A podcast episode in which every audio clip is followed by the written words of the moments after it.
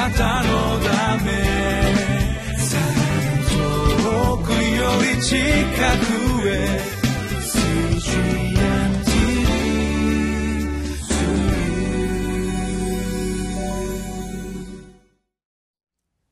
皆さんこんにちは。ミッションエイドクリスチャンフェローシップの牧師関根和夫です。今日は10月27日土曜日、えー、聖書の箇所は歴代史第2 2章の1節から10節までです。タイトルはソロモンの神殿建築広大かつ謙遜な計画となっています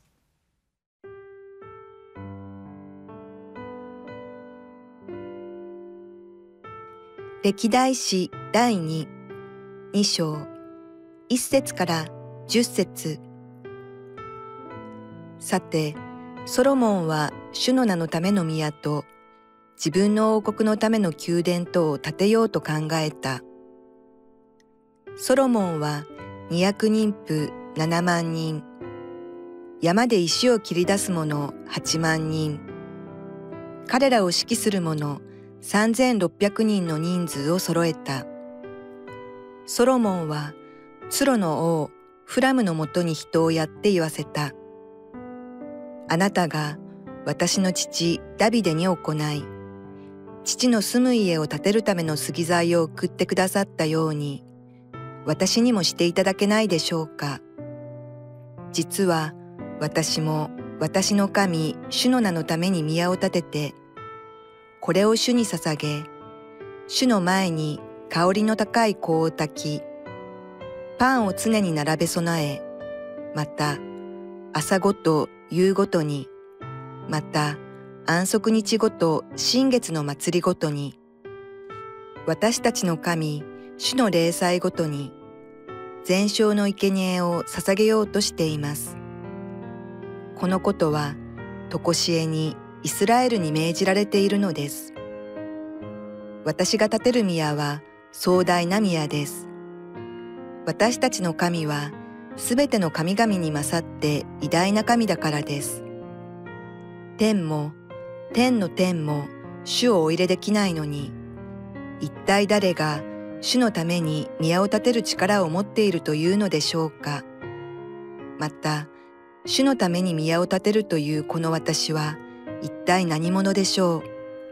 ただ主の前に香を炊くためだけのものです。そこで今、私のもとに、金、銀、青銅、鉄の細工に長寿、紫、紅、青などの製造に熟練した人で、各種の彫り物の技術を心得ている人を送ってください。私の父、ダビデが備えておいたユダとエルサレムにいる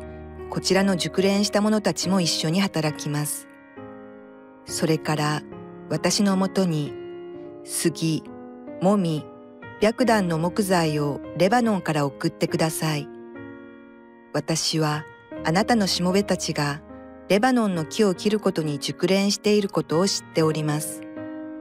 もちろん私のしもべたちもあなたのしもべたちと一緒に働きます。私のために木材を多量に用意させるためです。私の建てる宮は壮大であり、見事なものだからです。お聞きください。私は木を切り出し、材木を切る者たちのため、あなたのしもべたちのために食料として小麦2万コル、大麦2万コル、ぶどう酒2万バテ、油2万バテを提供します。歴代史第2の2章の1節から10節まで、えー、神殿建築を決決心したソロモンとなっていますけれども非常にこれ興味深いあの言葉といいますかやり取りがなされています。えー、ソロモンはすでにまあ王様ですから偉大な権力を持っているわけですけれども彼はそういう意味では、えーまあ、宮殿あるいは神殿を建てるということに関して自分でどんどんできるわけですけれど、えー、まあだからこそここに書いてあるように2節にソロモンは、えー、二役人婦7万人山で石を切り出す者8万人彼らを指揮する者3600人の人数を揃えたと素晴らしい人数がもうすでにそこにいるわけですけれどもでも、えー、ソロモンは決してそれを自分だけのこととして自分で全部をやろうとは考えずに、えー、お父さんと関わりのあった、えー、ツロのフラムという人に、まあ、支援といいますか応援を頼むんですね。でそれはとてもあの興味深いことだと思います。えー、王様ですからね何でもできたわけですけれどもでもやっぱり自分の分を知っていてまあとにかく助けを求めながら、まあ、一緒にやっていくといいますかそういう部分が見えるんですね。でこんなふうに書いてあります。ソロモンはツロの王フラムのもとに人をやって言わせた。あなたが私の父ダビデに行い父の住む家を建てるための杉材を送ってくださったように私にもしていただけないでしょうか？実は私も私の神、主の名のために宮を建てて、これを主に捧げ、主の前に香り高い香を炊き、パンを常に並べ、備え、また朝ごと夕ごとにまた安息日ごと、新月の祭りごとに、私たちの神、主の霊祭ごとに、全焼の生贄を捧げようとしています。このことは常しえにイスラエルに命じられているのです。私が建てる宮は壮大な宮です。私たちの神は全ての神々に勝って偉大な神だからです。天も天の天も主をお入れできないのに、一体誰が主のために宮を建てる力を持っているというのでしょう。これあの、王様としてこの言葉を言うというのはある意味でとてもこう、まあ、ある意味で勇気にいることなんだろうなと思うんですよね。自分はもうこの国においてはトップだ。何でも命令できるし建物を建てることだったらできるでもこの建物は私のものではなく主のものだという自覚とそして主を礼拝するという特別なことのためでもあるというわけですけれども、え彼はそのことをまとめてこんなふうにあの締めくくるんですね。主の主のために宮を建てるというこ,、えー、この私は一体何者でしょう？ただ主の前に光沢ためだけのものです。私ができるのは礼拝するということだけなのだということをソロモンは自覚しています。そして本当にこの建物を建てるということのためには助けが必要だということを彼は自覚してそして、え、ここでですねぜひこれを送ってもらいたい。ぜひこれを助けてもらいたいということをまあ丁寧に求めてるわけですね。実は能力があり権力があり支配権がある人が助けを求めるというのは意外と難しいものだと思います。命令することはできる。これを持ってこい。あれをやれ。これをやれ。でもソロモンはこのツロの王様フラムに対してお父さんと関わってくださった時に支援してくださったように助けてくださいませんか？というふうにこう、まあ、ある意味で謙遜に彼に対して助けを求める。これは意外と簡単なようで難しいことだと思います。どこかでもし傲慢な思いがあればあいつをちょっと痛めつけてこれをやらせようとかあいつにちょっとまあこれを頼むようなふりをして命令をしてしまおうとかそういうふうになりがちだからです。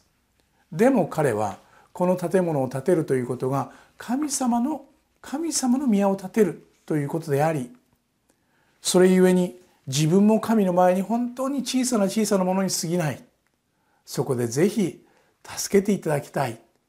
というそういうこう思いからですね、えー、この王様に対してリクエストしてるんですね。私とてもあのなんかこう感動を覚えるんですよね。というのはクリスチャンとして生きる時どうしてもどこかで与えることはいいことであり、してあげることはいいことだけれども頼むってなんか弱々しい感じ。お願いします助けてくださいっていうの何かねこういうなんか弱くなったような気持ちがしてちょっと強がらなきゃいけないのかな。神様いるから私大丈夫。神様がいるからあの人に頭を下げなくても大丈夫って言ってしまいがちにならないかなと思うんです。まあ小さな日常生活のことでさえそうだとすればソロモンにとってこれはとても大きなテストだったと思います。ある意味で神がこのことを通してソロモンの謙遜さをテストするということとつながったかもしれないなとさえ思います。でそれにそれによってあの関係がね良くなるんですよね。しかもねこの王はこのリクエストに応じて手助けするということが始まるので協力関係が生まれその結果素晴らしい神殿は立つわけですけれどもでもまずソロモンが自分の小ささを認めそして主を礼拝するということのために助けてくださいと求める謙遜な求め助力を求めるということのできる王様であったというのは素晴らしいことのように思います。必ずしもやってあげることだけが良いことではないという一つの実例なのかもしれません。私たちが気をつけないと陥りやすい一つの罠かもしれないなとさえ思います。皆さんにとってどうでしょうね？あなたのため。遠くより近くへ